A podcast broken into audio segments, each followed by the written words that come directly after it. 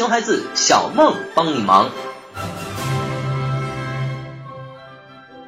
还记得小时候我和爸爸一起去浴室，那时候爸爸告诉我，因为我是男孩，所以要进男浴室。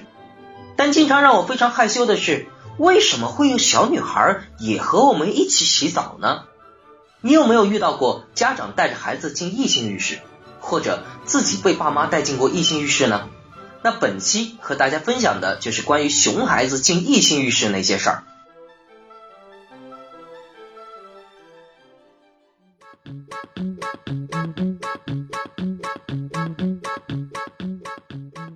其实两三岁的小孩带进异性浴室还好，毕竟大家也没啥记忆。通常情况下呢，父母也会各自看护的比较认真，不会出现什么尴尬的事情。但偶尔遇到六七岁的异性时，就不免产生尴尬了。最尴尬的莫过于小时候在澡堂子里面遇到了自己幼儿园大班的异性同学。那通常情况下，超过三岁的孩子带进异性浴室会产生哪些影响呢？一，旁人觉得很尴尬。家住某某花园小区的张女士说：“我最怕遇到家长带小男孩进浴室，有的小孩已经很大了，眼睛乱瞄，让人觉得很不舒服的。”一些小男孩在家长眼中或许还是很懵懂，可在别人看来，他已经是个小大人了。带去洗澡肯定会让别人觉得很尴尬。新快报 CBD 记者还曾在网上发起“宝宝是否要求摸妈妈乳房或者小伙伴乳房”的调查，三十名零到六岁的儿童家长接受了访问，结果显示，百分之五十三点三三的父母表示孩子有过以上行为。假设妈妈把小儿子带进女浴室，万一熊孩子对陌生女性说“我要摸奶奶”，此时此刻你该怎么办？人家该怎么办？二三到六岁的性启蒙期是性教育的启蒙关键期，超过三岁的孩子带进异性浴室，看到异性身体，熊孩子不免浮想联翩。这个年龄的孩子开始有性认知能力，并逐渐强化自己的性角色定位。此时，孩子的观察和体验能力都处于非常强的时期。如果父母经常带孩子去异性浴室，不可避免的会导致孩子的性早熟。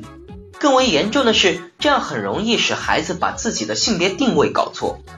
比如，母亲经常带男孩去女浴室洗澡，他会发现自己的身体与别人不同。这时，一些孩子会产生自卑倾向，或者会产生性别认知偏差。一般性别认知偏差较轻的儿童会有异性化倾向，而严重者长大以后容易出现同性恋倾向。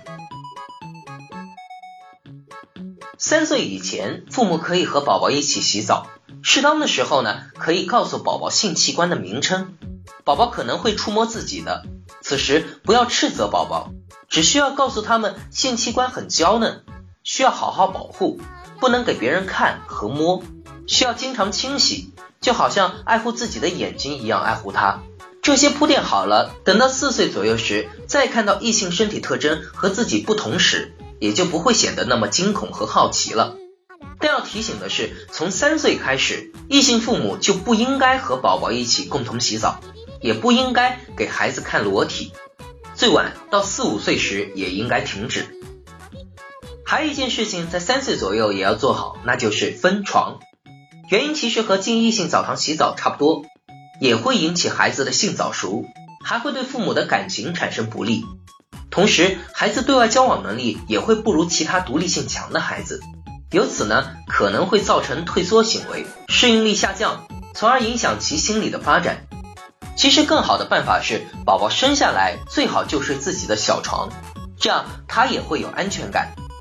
很多宝妈会觉得这样晚上孩子哭闹喂奶很不方便，那其实我们可以变通一下，把宝宝的小床一边护栏放下来，靠在父母的大床边上，这样既有利于宝妈晚上照顾宝宝，也有利于减轻未来分床带来的痛苦。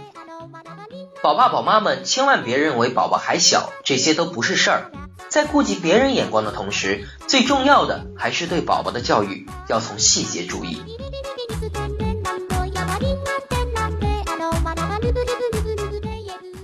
那好，本期的话题就分享到这里。家有熊孩子，小梦帮你忙。